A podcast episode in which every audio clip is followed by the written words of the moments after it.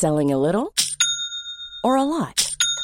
Shopify helps you do your thing however you cha-ching. Shopify is the global commerce platform that helps you sell at every stage of your business. From the launch your online shop stage to the first real life store stage, all the way to the did we just hit a million orders stage. Shopify is there to help you grow. Shopify helps you turn browsers into buyers with the internet's best converting checkout. 36% better on average compared to other leading commerce platforms because businesses that grow grow with Shopify. Get a $1 per month trial period at shopify.com/work. shopify.com/work.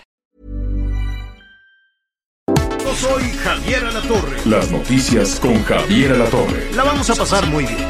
Comenzamos.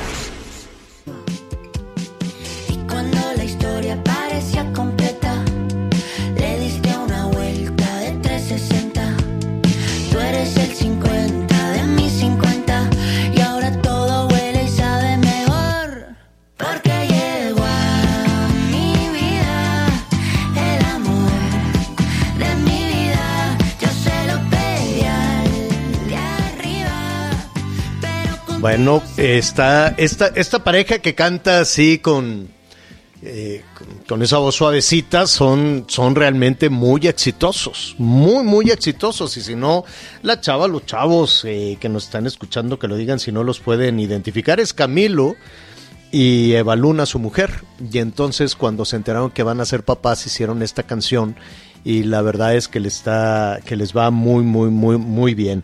Así es que con esta eh, canción, con esta versión de Eva Luna y de Camilo, los saludamos esta tarde friezona en una buena parte del país, sobre todo en el norte.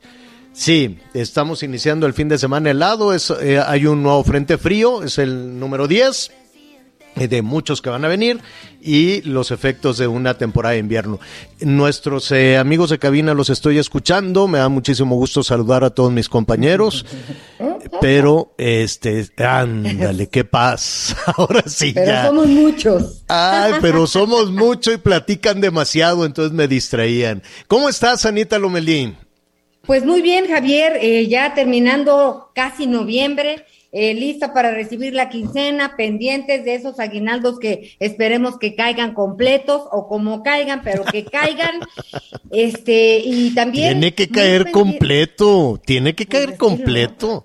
No te Pues es hagas que luego coquis con el rollo de que la pandemia, ya ves que con todo lo que nos pasó. ¿no? Dicen, ah, es que con esto, con lo que nos pasó, pues no hay para el aguinaldo. No, no sí, sí, tiene, tiene que haber, sobre todo las dependencias oficiales, ¿eh? Sí o sí tienen que pagar. Este, algunos ya les dieron el aguinaldo para que se lo gastaran en el buen fin. Este, y a otros, pues nos llegará, no llegará en su momento. ¿Cuándo? No lo sé. Pero espero que nos caiga un dinerito. Miguel Aquino, Oye, ¿cómo oye, estás? Javier, pero ah, dime, hay Anita, que dime, dime. cuidando, ¿eh? Veo mucha algarabía, ¿no? Semáforo verde sí, pero sí tenemos que seguir cuidándonos porque ya sabemos de la nueva variante que ya platicaremos esta de Sudáfrica, entonces no podemos bajar la guarda ni aunque vengan las posadas. No, qué tristeza, pero así es. Ahorita le vamos a explicar qué es esta variante, qué, qué, qué le está pasando al virus del COVID, en fin. ¿Cómo estás, Miguelón? ¿Qué tal, Javier? ¿Cómo estás, Anita? Me da mucho gusto, me da mucho gusto saludarlos. Saludos a todos nuestros amigos. Finalmente hemos llegado al viernes y yo no sé ustedes, pero pues ya también empieza este viernes con este saborcito ya de fin de año, de fiestas decembrinas, de De que ya poco a poco se empieza a reactivar el asunto de las cenas, de las comidas. Y voy Oye, a todo ¿y la- esto las lo que preposadas? comenta Lomelí. La- ¿Las Sí. preposadas cuándo son? ¿Ya son? ¿Pueden ser en Ya. cualquier No, pues, momento? La ¿o preposada La antes preposada del es 16 ya. de diciembre, cuando quieras. O sea, Sí, ya- puede ser en ya, Como es fin de agosto. semana, sí. Oye, Javier, Sí, y por cierto, ayer me Dime. preguntaste que si iba a haber informe el primero de diciembre. Te lo pues, ¿no dije te que acuerdas sí. que va a haber primero de diciembre informe en el Zócalo, afuera? Ah, ahora sí ya lo ya van a dejar ir a la gente porque Ahora se sí. convirtió en el patio en patio de De ¿cómo mi le llaman? casa. en el patio de mi casa se hizo particular era nada más para eh, visitantes distinguidos, para desfiles, para bailables y cosas, pero privadas, ¿no? O sea, háganme una tabla gimnástica, pero aquí nada más para, para, las, para los invitados al graderío. Creo que ahora sí va a ir la, la gente, ¿no? Que Sí, va a sí, sí, estar... va a estar abierto al público. y- y va- Así pero es. ¿qué va a haber? ¿Va, va a haber fiesta? ¿Va, ¿Van a cantar? O... Pues ¿Cómo- mira, cómo? eh, de entrada va a ser solamente el informe hasta ahorita, como yo lo he entendido. Eh, Porque en medio de que sí va a ser público, también eh, guardar un poco de prudencia y pues ya ahí vienen las fiestas de cualquier manera. Eso es lo que yo entiendo. Eh, esperemos que capaz que al rato se sigue la pachanga, ¿no?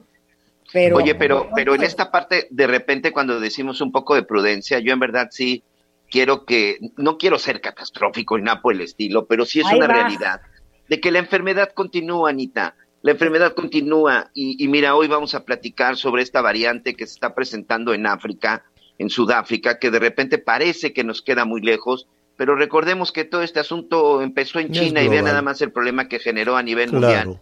Y lo digo Claro. porque vino la Fórmula 1, vino el Día de Muertos, viene el 12 de diciembre, se- empezamos con Viene el informe. el 28 de octubre. Primero el informe. En, el el- en el informe se va a reunir más gente, yo creo, que en la Basílica. Entonces, sí, sí, este, sin lugar a dudas. No, Eh, digo, sin me refiero, dudas, no es lo mismo, no se puede comparar, ¿no? A nuestra Virgencita de Guadalupe con un informe, definitivamente.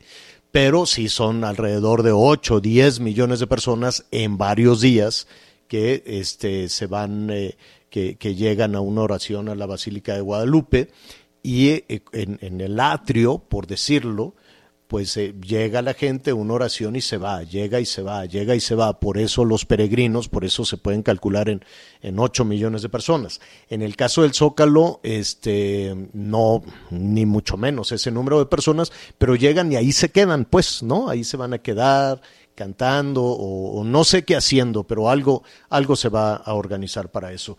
Oigan, antes de, ir a esta variación del COVID y ¿qué, qué tendríamos que hacer, que vamos a platicar con los especialistas, hubo un accidente tremendo.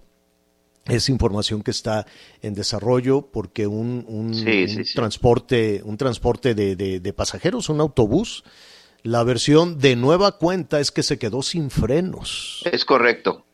¿no? ¿En dónde fue? en el Estado de. México. Así es, ocurrió el accidente en el Estado de México.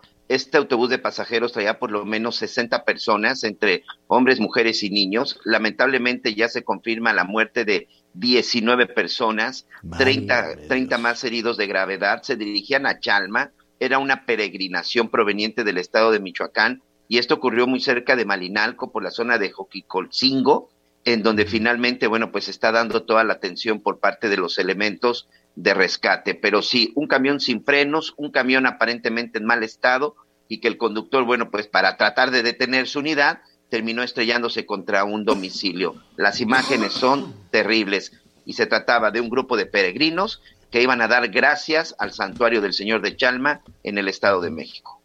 Qué barbaridad, qué tremendo. Y mire qué, es lo que sucede con estas peregrinaciones, ahora que ya se, se acercan los peregrinos de diferentes partes del mundo, que como pueden, pues eh, eh, eh, reúnen una cantidad de, de dinero para la peregrinación. Hay quienes vienen a pie, otros en bicicleta y otros alquilan camiones, alquilan autobuses que están hechos pedazos, que son autobuses que están muy viejos, que se los rentan muy baratos y dicen, pues como quiera nos subimos y nos vamos a, ver al señor de Chalma. Y, y miren qué tragedia. 19 personas muertas. Esperemos que ese saldo no, no suba porque, como nos dice ya Miguel, hay 30 lesionados. Son familias completas, son eh, personas que iban pues con los niños a, a- pues a- a cumplir alguna manda con el señor de Chalma y esto acabó en, en, en una tragedia. Es información que está en desarrollo.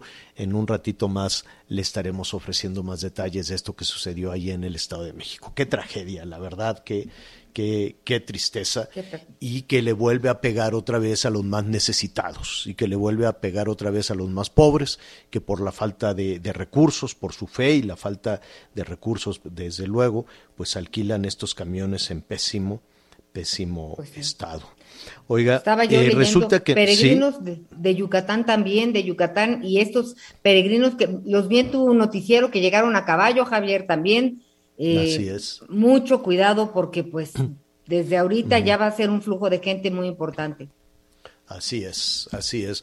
Y hay que cuidarse. Si va usted a acudir a un templo, si va usted a, a- a- a- o como comentábamos aquí, tenemos que al- alimentar el ánimo, es cierto, ¿no? No podemos ya pasarnos dos años en medio de la incertidumbre y del encierro. Eh, pues, si las personas ya recibieron su vacuna, de cualquier forma no, no baje la guardia. Eh, la preocupación que hay, por ejemplo, en Europa y en Estados Unidos es por caso contrario a México, donde la gente anda buscando dónde están las vacunas para su aplicación. Hay todo un misterio en los números de las vacunas. No checa definitivamente el, el número de vacunas. el número de vacunas que se anuncia que llegaron a México con el número de vacunas que se han aplicado. Hay un faltante por ahí y se hacen de la vista gorda y quítate tú y yo no sé, ¿no? El tema de las vacunas es tan oscuro como el tema de las medicinas, tan complicado como el tema de, de las medicinas, de lo que en realidad poco, poco, poco sabemos todavía. Pero el hecho es que el virus del, del eh, COVID, del SARS-CoV-2, va mutando, es oportunista. Entonces va mutando y dice yo necesito transformarme para regresar con los humanos y estar ahí, ¿no? Estar, estoy, estoy viendo cómo me voy a transformar. Es, está en su naturaleza, van mutando siempre, no es algo extraordinario.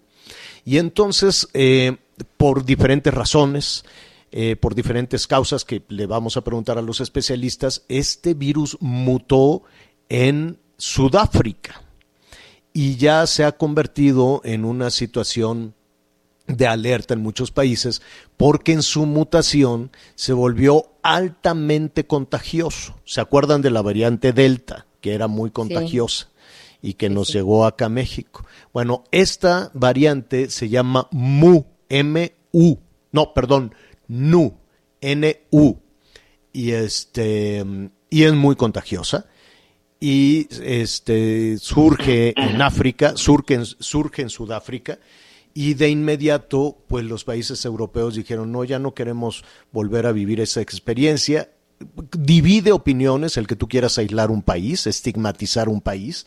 Así nos pasó en su momento en México con la influenza y en este momento pues está aislando a Sudáfrica y, y, se está estigmatizando a Sudáfrica, ¿no? Cualquier persona, no, que eh, viene de Sudáfrica, no, no queremos nada que saber. Igual le pasó a China en, en su momento. El hecho es que los británicos fueron los primeros en decir, no queremos saber nada de Sudáfrica, suspendidos todos los vuelos. Y si no me equivoco, eh, Miguel, hay eh, otros eh, países que en este momento están también anunciando que estarían sí, señor. dispuestos a, pues a cancelar, a cerrar la comunicación con Sudáfrica. Sí, confirmados por lo menos de la zona de la Unión Europea, eh, España, Italia, Austria y Francia son los que han anunciado que, bueno, ante la detección de esta nueva variante de COVID-19, que por cierto ya tiene nombre, la Organización Mundial de la Salud lo está calificando y lo está denominando Omicron y lo está calificando como una variante preocupante hay una reunión de última hora por parte de la Organización Mundial de la Salud precisamente para estar revisando este caso. Pero sí, ya son varios países de la Unión Europea uh -huh. que comienzan a cerrar sus fronteras con Sudáfrica ante la propagación de esta variante, que en dos semanas en este país sudafricano pues ha acelerado, se ha presentado de una forma acelerada y prácticamente está pues eh, en todos los niveles de contagio. Y esto uh -huh. es lo que ahorita está tratando de ver la Organización Mundial de la Salud para detenerlo. Y también, Javier, Hay dos eh, casos ya detectados. Sí, sí, Anita, dime. Que también la frontera de Portugal, que está pensando Portugal y, y anda contagiando a algunos países de la Unión Europea en cerrar fronteras por lo menos dos semanas entre Navidad y Año Nuevo para que la circulación sea menos cosa que se me hace tremenda, pero es una posibilidad de O sea, el confinamiento. está sucediendo. Así es. ¿Qué podemos hacer ante esta situación? ¿Qué, tan lejos estamos de vivir eh, eh, de nueva cuenta un repunte en, los contagios en México? Y bueno, para, para tener eh, de primera mano y desde luego eh, con uno de los eh, investigadores, con uno de los personajes que ha seguido muy de cerca toda, toda, toda este tema, toda la evolución em, del COVID, yo le agradezco mucho al doctor Francisco Moreno. Es infectólogo, es especialista y es toda una referencia en lo que hemos vivido en los últimos dos años. ¿Cómo estás, doctor? Muy buenas tardes. Bu- Buenas tardes, Javier, Ana María, un gusto estar con ustedes. ¿Cómo estás, doctor? Siempre Pues sí, estamos otra vez ante una situación un poquito inesperada, un poco de incertidumbre, pero pues hay que hablar de lo que sabemos que es esta nueva variante y de lo que no sabemos, porque también hay cosas que aún no sabemos. Sí, eh, definitivamente siempre estamos, eh, hemos vivido dos años y ustedes los científicos, los infectólogos, pues han, han vivido en la orilla, ¿no? Han vivido todos los días aprendiendo algo y dándonos indicaciones, pero independientemente de lo que se esté investigando, eh, justo en este momento la Organización Mundial de la Salud está calificando como preocupante esta variante del COVID, preocupante, así le pone, y ya le, hay confusión, ¿no? Porque primero decían que se llamaba NU y ahora la Organización Mundial de la Salud la denomina Omicron. Pero independientemente de, de eso, ¿qué podemos hacer en México, doctor? Mira, primero, ¿qué sabemos de esta variante? Eh, se originó en Sudáfrica, en una región de Sudáfrica, y para que se den una idea de lo que estamos hablando, parece ser 500 veces más transmisible que la variante original. ¿Qué quiere decir esto? Que es una, una variante que rápidamente infecta, eh, al tener un contacto, pues, prácticamente de pasar junto a una persona que está enferma, enferma te puede contagiar. Al hacer esto, pues la transmisibilidad de la enfermedad se dispara y lo que le tomó a Delta sustituir a Alfa semanas, esto lo está haciendo con Delta en días. La segunda cosa que sabemos de esta variante es que tiene muchas mutaciones en la proteína S. La proteína S es este piquito que tiene el virus, que es realmente la llave que hace que entre a la célula del cuerpo humano, pero es también la proteína en la cual se basó el desarrollo de los de las vacunas. Entonces podría tener una menor sensibilidad la protección de las vacunas que hemos estado utilizando. Lo que no sabemos es qué tan agresiva es. Eso es lo que más importa ahorita conocer, porque podría resultar que fuera una variante que no fuera más agresiva, más contagiosa e incluso pudiera ayudar. Pero la historia que nos ha dado COVID es al revés, que cada variante que aparece es más contagiosa y más agresiva. Aquí lo que estaríamos esperando para entender lo que nos dices es que, eh, que pueda enviar a menos personas al hospital con riesgo de muerte, que pueda ser menos agresiva, aunque el contagio sea más rápido. Así es. Ahora, Sudáfrica es un país en donde el 28% de la población tenía un esquema de vacunación completo. Por lo tanto, había mucha gente que no estaba protegida. México tiene el 50% de su población pues, eh, con esquema completo, es aún muy bajo. Eh, pero no sabemos entonces cómo se va a comportar en una zona en donde haya personas con mayor protección eh, en cuanto a las vacunas. El mensaje tiene que quedar claro, las vacunas siguen, que se tienen que poner porque es mejor tener una vacuna que no estar vacunado con una variante que es tan contagiosa.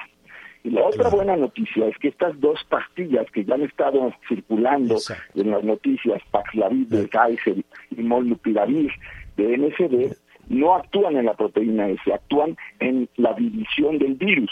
Por lo tanto, podrían tener actividad contra este virus. Ahora esas pastillas todavía no están en la farmacia. Es ¿Qué lo nos que te iba a queda? preguntar. Cuidarnos. Ujú, ujú. Ahora, todavía, to- pe- perdón Anita, muy rápido para eh, eh, eh, entender un poco el tema de la pastilla. Primero se desarrolló eh, la vacuna, hubo, había una carrera contra el tiempo, había inversiones enormes de los, eh, de los laboratorios, en fin, y, y mucha discusión alrededor. Y después se desarrolló, cuando decimos la pastilla, la medicina, cosa que generó que, que, que, que, como tú dices, es, es la buena noticia. La medicina ya está, tiene que seguir todo un proceso, este, eh, incluso en, entre las autoridades como la FDA o la COFEPRIS en México, y un proceso largo para que llegue a las farmacias y para que la patente se pueda también transmitir a los países más pobres o eh, en fin, ¿no? Todavía viene un proceso muy largo, muy de negocio, muy empresarial, muy en el mundo del dinero por la inversión que seguramente significó la medicina. ¿Así es? En parte sí, porque pues como saben los países ricos igual que ganaron las vacunas por poder económico, pues también empiezan a haber compras de Gran Bretaña de grandes cantidades de la pastilla de Molnupiravir. Pero la otra gran ventaja es que tanto Pfizer como MSD donaron la patente. Es decir, cualquier laboratorio del mundo que pueda copiar la fórmula que ellos la dan y desarrollar pastillas, lo puede hacer, lo cual podría disminuir los precios y aumentar la productividad de estas pastillas a nivel mundial. Pero insisto, esto está apenas, como tú lo dices muy bien, pues desarrollándose. Ahora, no estamos como en diciembre del 2019. ¿Por qué? Porque sabemos cómo protegernos del virus. Tenemos que seguir haciendo las medidas. Porque las vacunas, pues por más que sean no específicas, nos van a ayudar algo. Y ya tenemos el desarrollo de estos medicamentos. Pero lo que nos debe de poner en alerta es que esto no se ha acabado que aunque la pandemia no se acaba por decreto y se acaba por cansancio, se acaba cuando se acaba. Y ahorita no se ha acabado.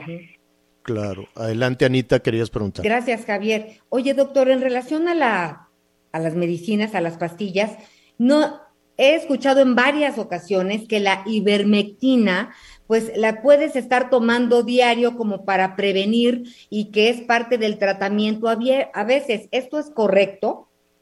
No, incluso ya hay estudios bien demostrados en que la ivermectina no funciona ni como preventivo y eh, las dosis que necesitarías para controlar la infección pues serían altísimas y tóxicas.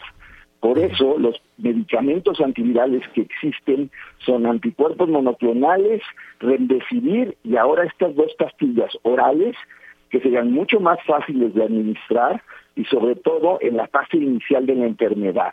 Aquí también tendríamos, incluso te la puedes poner al mismo tiempo.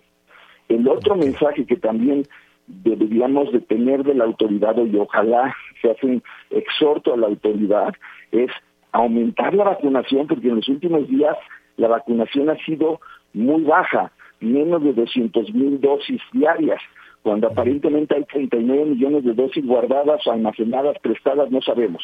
Que es un misterio, esa, no, no checan los números de eso.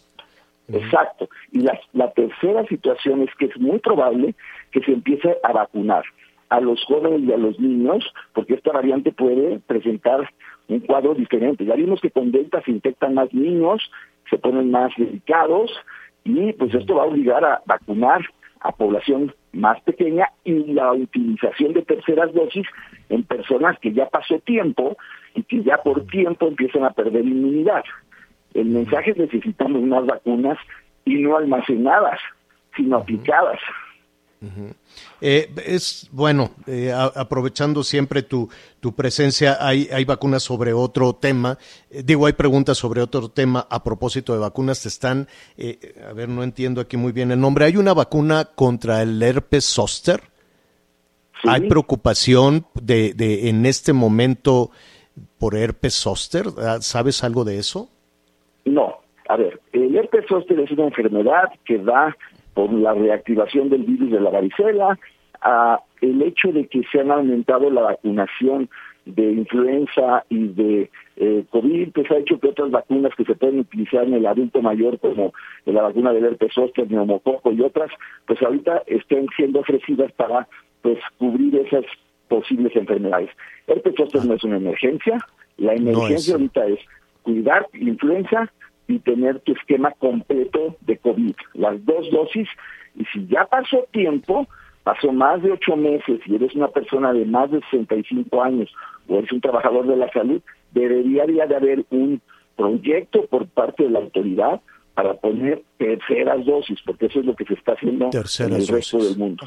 Exactamente. Bueno, eh, eh, finalmente, em, yo llevamos dos años con esta incertidumbre, esta, y, y yo me imagino cómo has vivido tú en particular en primera línea, en una primera línea de combate al COVID y de asesoría y de acercamiento y de ir acompañando y abrazando a las personas. Este, ¿qué hacemos este fin de año? ¿Vamos a la posada? ¿No vamos a la posada? ¿Qué, qué, qué podemos hacer?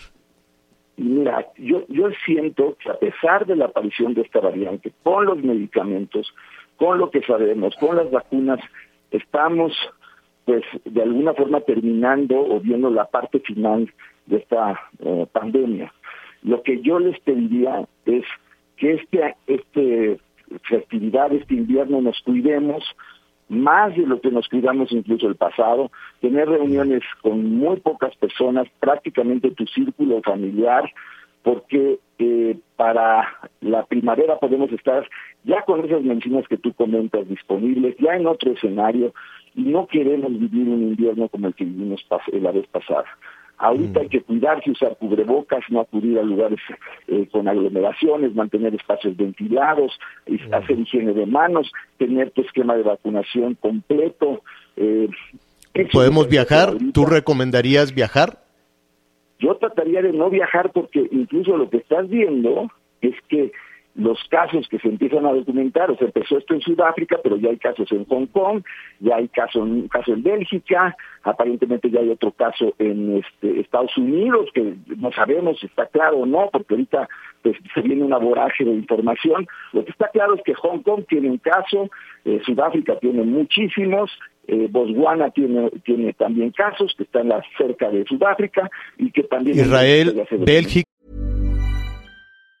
Hey, it's Ryan Reynolds, and I'm here with Keith, co star of my upcoming film, If, only in theaters, May 17th. Do you want to tell people the big news?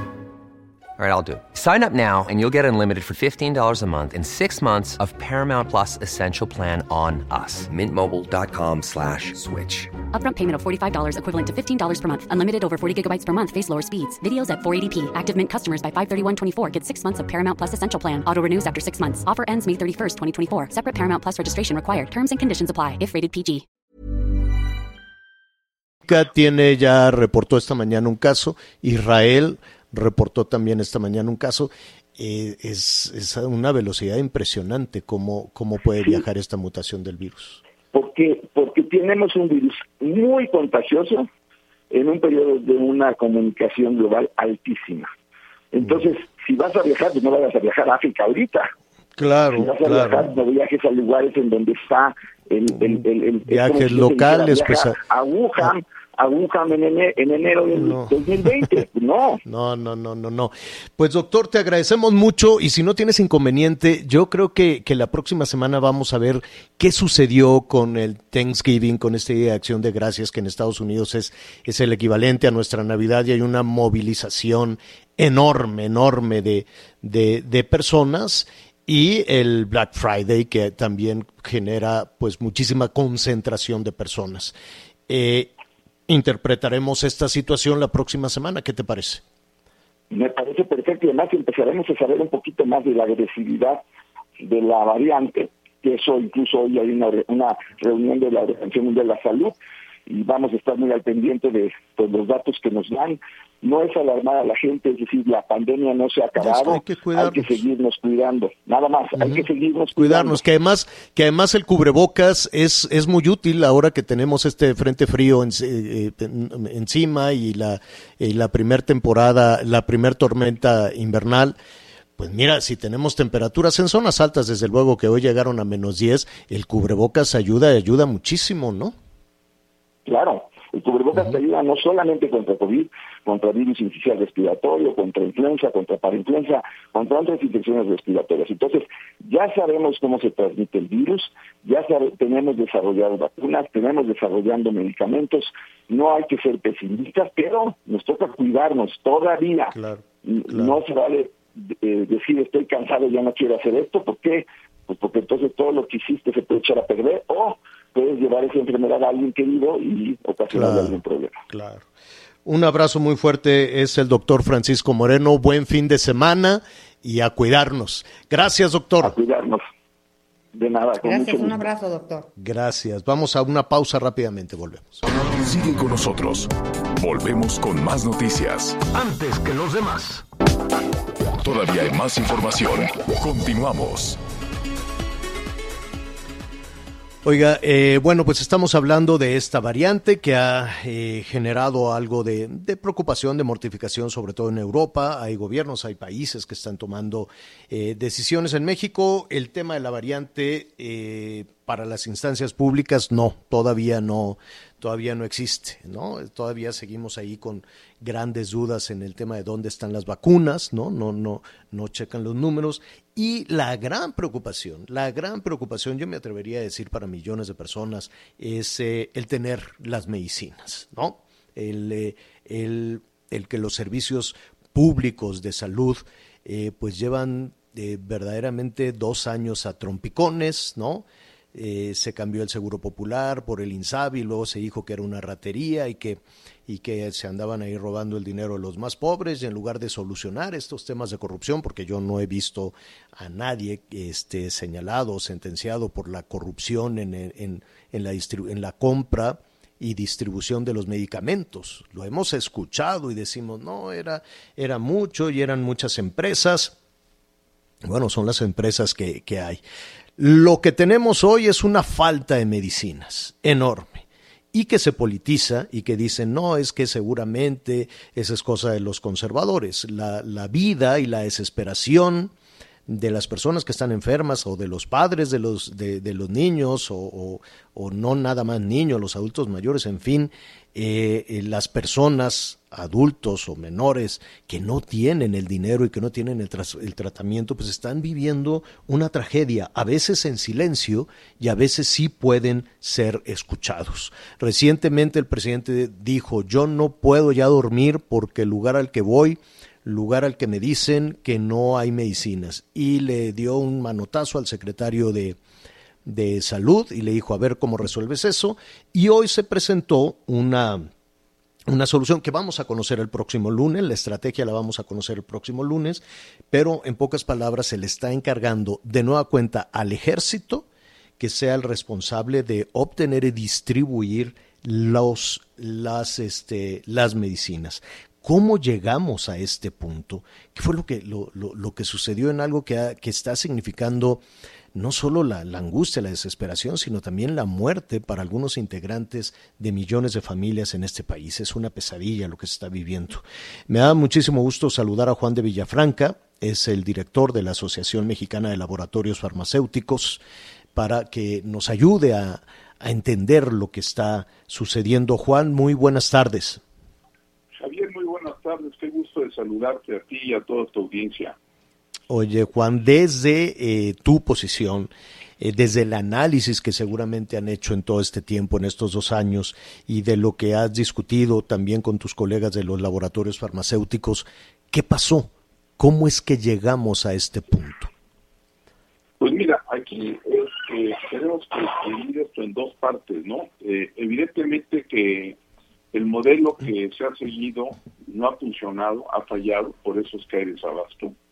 Eh, el gobierno decidió cambiar el modelo donde se le compraba a pocos distribuidores y ellos a su vez se volteaban y le compraban a los laboratorios y el compromiso era entregarlo al destino final. Entonces se divide y se dice, bueno, por un lado se va a comprar los laboratorios y por otro lado se va a distribuir. Entonces se divide en dos partes. La parte de compra a, a de medicamentos, pues ahí primero se lo encargan a la, a la Oficialidad Mayor de Hacienda, ellos hacen un primer ejercicio que no sale muy bien porque únicamente asignaron el 30% de las de, la, de, los medicamentos, un segundo ejercicio que llegan al 60 y después eh, deciden que Hacienda ya no, ya estaba atendiendo, firman un convenio con UNOPS, un organismo, una es un órgano dependiente de Naciones Unidas, donde pues eh, se debe cargar todo, eso también falla porque ellos se retrasan, no tuvieron la capacidad para hacerlo y eh, este año pues, el gobierno decidió comprar a, a, través de Insabi luego que, los, que cada dependencia empezara a comprar por su parte. Eh, eh, UNOPS también hizo algunas compras, entonces esto se traduce en que ha habido un desorden en, en las compras este, y por eso tenemos desabasto. Al día de hoy, perdón, al mes de septiembre, se debían de haber comprado aproximadamente 1.200 millones de piezas y lo que se compró fue aproximadamente 800 mil piezas, que decir que andaba la compra un 30% abajo de la demanda. Y por otro lado, la otra parte fundamental de la cadena es la distribución, donde ahí también se cambió el modelo, donde ha habido, pues se asignó esto a operadores logísticos y es donde está el tema muy atorado y es este, porque no están pudiendo recibir, están saturados y no tienen resuelta la llamada última milla. Entonces ahí donde está esto atorado y yo creo que la, preocupación del presidente es válida y nosotros queremos, ver cómo apoyamos, cómo ayudamos, porque sí se ve el tema preocupante y ahorita si sigue con las mismas políticas, pues eh, este, hay el riesgo de que haya desabasto el año que entra, ¿no? Y, claro. y finalmente tenemos que pensar tanto en el corto plazo, pero pensar adelante qué va a pasar. Eh, dime, algo, Juan. Estamos platicando con Juan de Villafranca, director de la Asociación Mexicana de Laboratorios.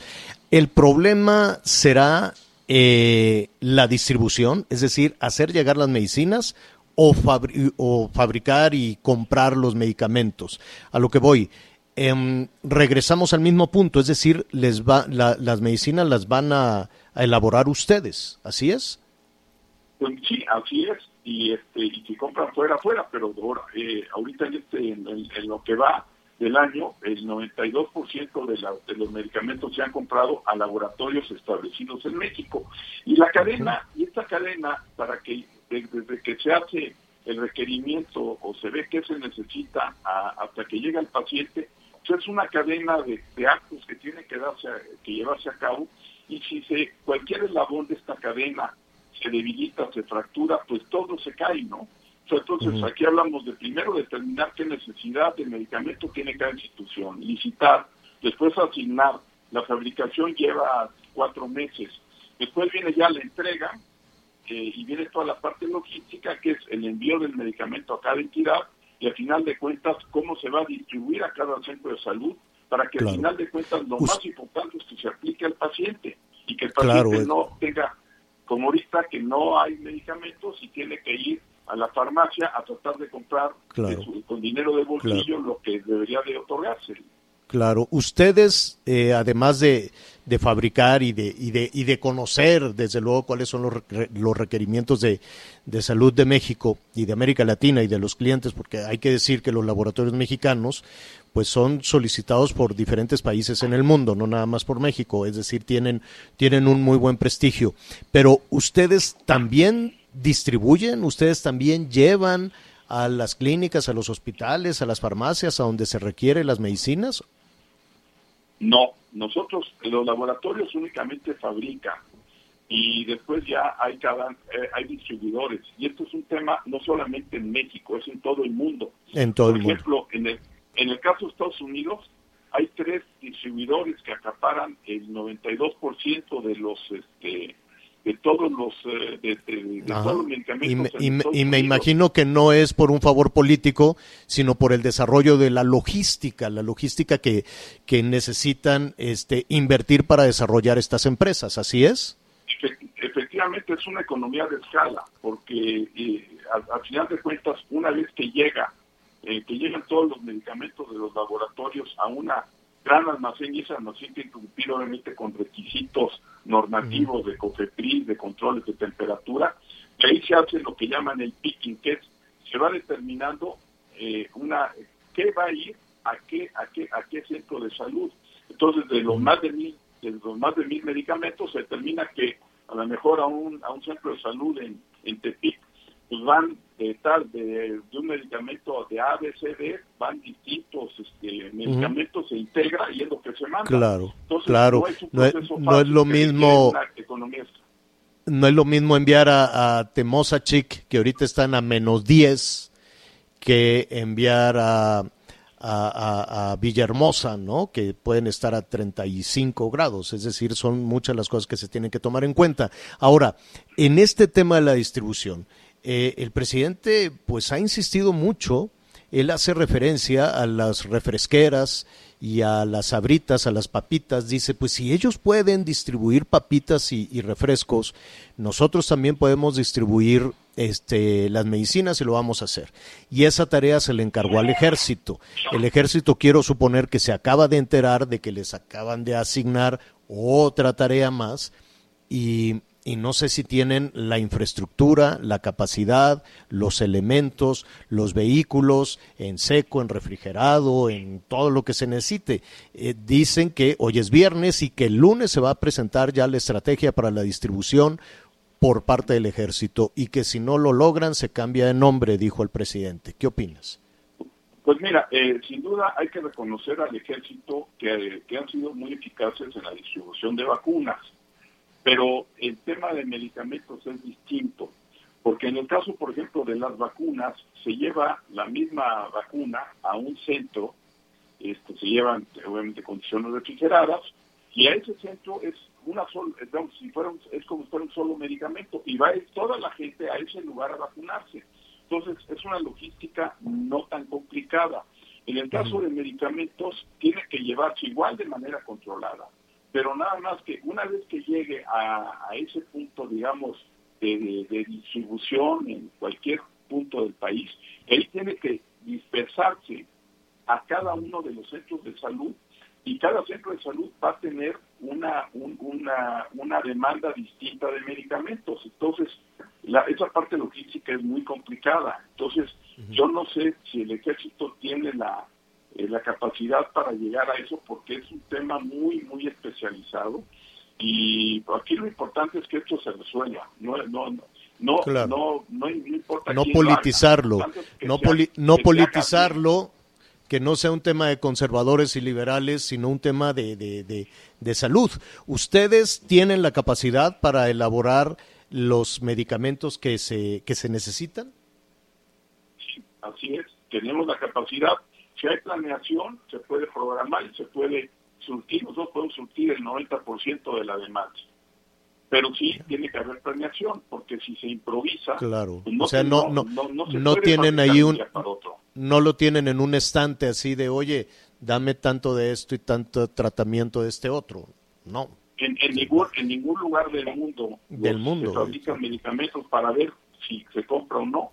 ¿Por qué? Porque el medicamento una vez que se fabrica empieza todo su proceso de caducidad y tiene que ser sobrepedido cada, cada vez que se fabrica un medicamento. Se tiene que pedir materia prima, tiene que llegar, tienen que hacerse pruebas, en fin. Es un proceso pues bastante complejo. Todo lo Juan, que la cadena.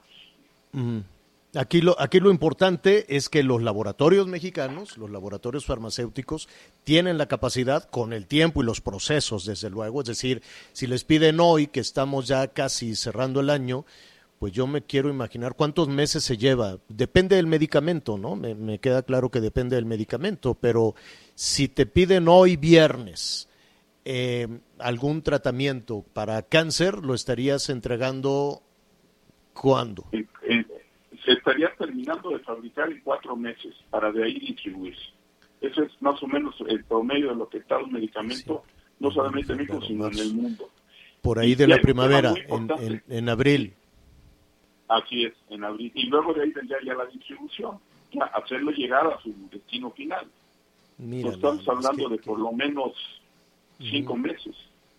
Es, es, es, es un tema en donde las buenas intenciones y eh, entiendo que la política pesa mucho, que los temas electorales pesan muchísimo en nuestro país, pero este, en muchas ocasiones a, a, quienes ponemos a tomar estas eh, decisiones. Mira, ya rápidamente, porque nos podemos quedar aquí muchísimo tiempo. En un país en donde una persona puede ser, ¿qué quieres? Este secretario de Economía, y al otro día de Educación, y al otro día puede ser canciller, y es porque no saben nada y desafortunadamente la clase política en nuestro país no, no, no lo guía el sentido común en muchas ocasiones, sino el sentido político, el sentido electoral. Y es en donde vienen los problemas. Muchísimas gracias, eh, Juan. Y si nos permites, ¿qué te parece si el lunes eh, el lunes o el martes te buscamos para discutir este plan de distribución que hará público el gobierno federal. Claro, y, lo que bien apuntaste, la salud no, no debe politizarse, debe ser parte de una política pública y tenemos que trabajar en equipo todos para sacar esto adelante. Definitivamente. Juan de Villafranca, director de la Asociación Mexicana de Laboratorios Farmacéuticos. Gracias. Buen fin de semana. Javier, gracias. El lunes platicamos. Hasta luego. Gracias. Un abrazo. Hacemos otra pausa rápida. Volvemos. Sigue con nosotros. Volvemos con más noticias. Antes que los demás. Continuamos. Las noticias en resumen. El gobierno de la Ciudad de México informó que tras la manifestación por el Día Internacional de la Eliminación de la Violencia contra la Mujer, al menos 17 personas resultaron lesionadas. El presidente Andrés Manuel López Obrador detalló que se reforzará la seguridad en el estado de Guanajuato con la presencia de más fuerzas federales. Aseguró que se trabaja en conjunto para atender homicidios y extorsiones. Este domingo 28 de noviembre se llevará a cabo el Maratón de la Ciudad de México en el que participarán alrededor de 20 mil personas. La salida será en Ciudad Universitaria y la meta en el Zócalo Capitalino. Hoy el dólar se compra en 21 pesos con 21 centavos y se vende en 21 pesos con 84 centavos. Hacemos una pausa y enseguida regresamos a las noticias con Javier Alatorre. Sigue con nosotros. Volvemos con más noticias. Antes que los demás. Todavía hay más información. Continuamos. Bueno, qué situación eh, preocupante, desde luego, la que está viviendo en Sonora. En varios estados del país ya le hemos dedicado a Zacatecas, que está rompiendo récord en homicidios, a Guanajuato, a San Luis. Eh, pero también em, Sonora. Ayer hubo un, ataque directo hacia eh, el, responsable de la seguridad en Guaymas, Miguel. Así es, Javier. El día de ayer, como parte de estas movilizaciones que hubo por algunos grupos de feministas, precisamente en el Palacio Municipal de Guaymas, Sonora, el colectivo eh, que estaba llevando a cabo este, esta manifestación Feministas del Mar, estaban realizando ahí una marcha, una protesta, y salió la alcaldesa y salió también o el capitán de fragata, actualmente secretario de Seguridad en Guaymas, a dialogar con ellas. Cuando estaban ahí precisamente dialogando con las activistas, un grupo de varios sujetos armados empezaron a disparar en contra de, en contra de estos personajes y además lanzaron también una granada de fragmentación en donde lamentablemente una de las activistas, Marisol Cuadras, pierde la vida y varias personas más resultan lesionadas. Hay otra persona más que pierde la vida, que es el escolta del secretario de Seguridad de la zona de Guaymas. Esto ya fue confirmado incluso por el secretario de Marina, quien confirma que este capitán de fragata tiene ya pues varias, varios años siendo el secretario de Seguridad en Guaymas y que el ataque fue directo en contra de él. Se decía que había sido un atentado en contra de la alcaldesa, parece que esto no fue así, fue un ataque directo en contra del secretario de Seguridad en el momento que estaban dialogando con estas activistas. También creo que es importante señalar, porque se decía que había sido un ataque directo en contra de este de estas activistas, de estas feministas que se encontraban en, en el Palacio Municipal protestando. No fue así. Fue un atentado, fue un ataque directo de la delincuencia organizada al secretario de Seguridad, a este capitán de fragata. Hoy por lo pronto, bueno, pues ya el propio gobernador del estado, Alfonso Durazo, dijo que iban a reforzar y que se iba a pedir el apoyo para que los tres niveles de gobierno pues estén reforzando la seguridad en Guaymas, Sonora, señor. Y vamos a ver cómo, cómo va a ser ese apoyo, ¿no? Porque el apoyo que conocemos hasta ahora es enviar al ejército o enviar a la Guardia Nacional y pueden poner este número sobre la mesa y, y la verdad es que tenemos una memoria muy muy corta, pero em, en muchas ocasiones sobre lo sobre lo que se anuncia. Pero por ejemplo, en el caso de Zacatecas, que decían vamos a enviar a cuatrocientos y tantos elementos a sustituir a los policías que renunciaron, renunciaron por miedo, por extorsiones, por amenazas, por lo menos en nueve municipios y en otros más donde no han eh, renunciado, pero que está ardiendo la situación. Eh, uno, uno se pregunta cómo, y esto lo vamos a tratar el próximo lunes porque ya se nos vino el tiempo encima, ¿Cómo van a operar esos elementos si es que llega esa cantidad de elementos?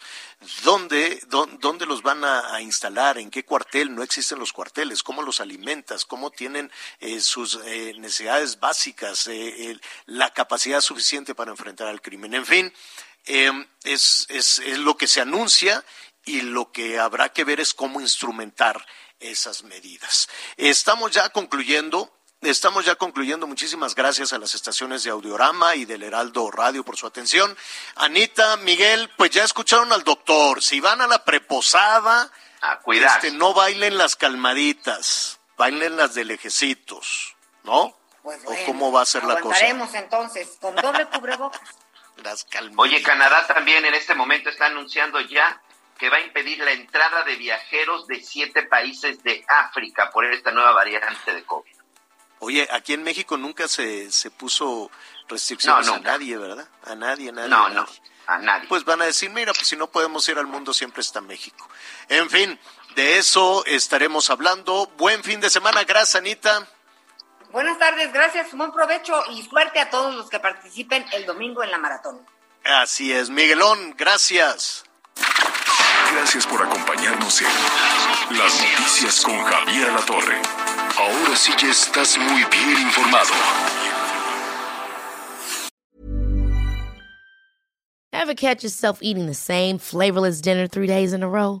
Dreaming of something better? Well, HelloFresh is your guilt-free dream come true, baby. It's me, Kiki Palmer. Let's wake up those taste buds with hot, juicy pecan-crusted chicken or garlic butter shrimp scampi. Mm. Hello Fresh. Stop dreaming of all the delicious possibilities and dig in at HelloFresh.com. Let's get this dinner party started.